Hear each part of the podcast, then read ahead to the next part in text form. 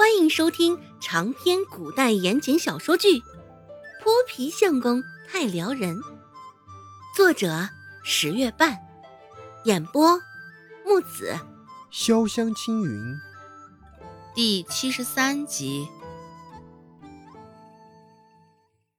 此时此刻，躺在担架上的曾婆子听得尤为认真，两手死死地扒在担架两侧的杆子上。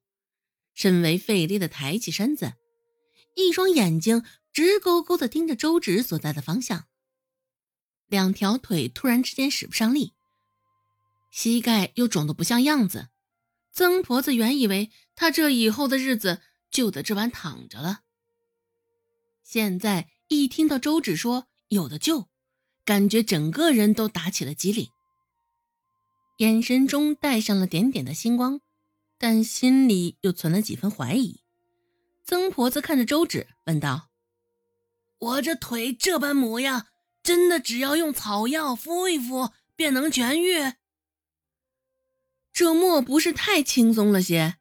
周芷点点头，甚至镇定的回答：“不错，通过经络气血，你这膝盖上的肿胀疼痛自然便能痊愈。”曾婆子身边的两个男人互相对视了一眼，瞅着这丫头，好像也并不是信口雌黄。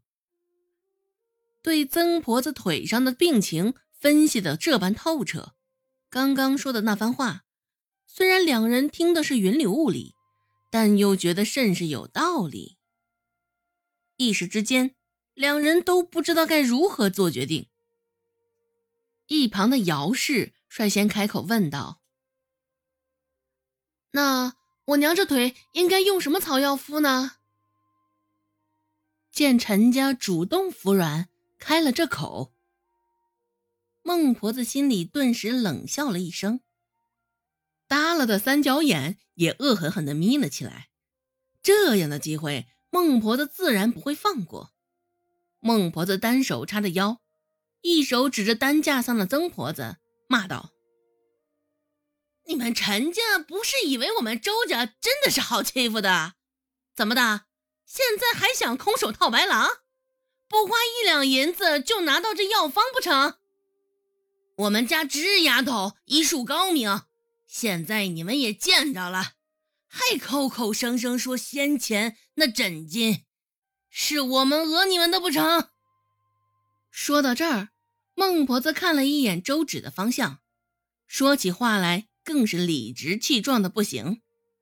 孟婆子继续说道：“这生的是什么病，自然就得用什么药。你们那小风，就是得了大蒜汁才能治愈的。你们这些草包能晓得什么？眼里只有银子。你这早早死了男人的臭婆娘，你说谁是草包呢？”担架上的曾婆子。逮着他话中的重点，也回击了过去。丧老婆子，缺德话说多了，缺德事儿做多了，现在遭报应了吧？孙子得病，你这老东西又得了这种怪病，老天开眼呐！放你娘的屁！老不死的玩意儿，嘴巴这么臭，是想熏死谁呢？上一刻还是好好的。怎么一眨眼，两人又开始打起骂架来了？眼瞅着这两个老太太现在又是唾沫横飞的模样，一旁的李正擦了擦额头上的汗，忙出来打圆场。李正手握着拳头，虚咳了两声，挡在孟婆子与曾婆子之间。李正开口劝和道：“既然现在曾婆子腿伤的原因也知晓了。”那今天的事儿也就这么算了吧。大家都在立山村，邻里乡亲的，日后免不了还得相互来往。大家也各退一步，别这般生了嫌隙，不是？孟婆子，赶快把那一两整金归还给陈家吧。李正皱着眉头，心生不悦的出声催促道。将这一两银子还了，这周家与陈家的事儿也就算能够做了了结。想到这，李正也是一身轻松，只是想着赶紧将面前的事情做了了断。这曾婆子与孟婆子都不是什么善茬儿，骂起来是一个比一个厉害。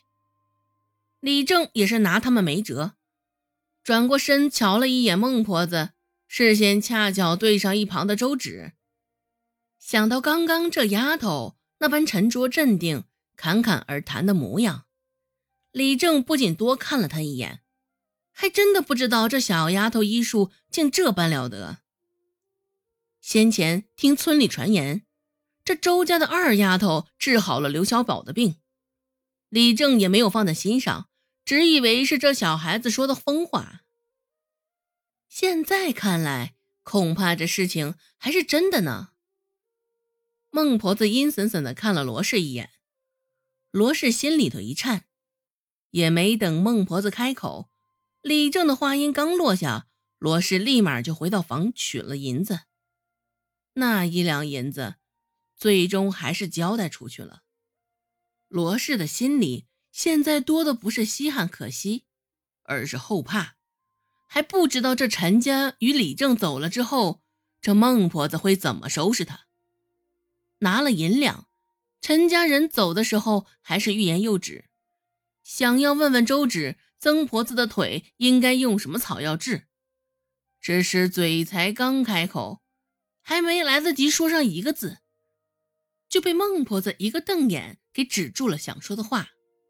孟婆子说道：“既然看不上我家芝丫头的药方，那你们就捂着这一两银子上街找郎中去吧。”言语之间还带着几分嘲讽的意味，其中阴阳怪气的味道甚重。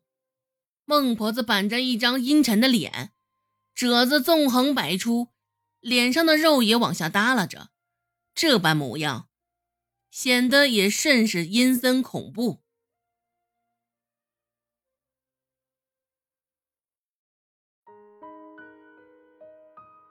本集播讲完毕，感谢您的收听。感兴趣，别忘了加个关注，我在下集等你哦。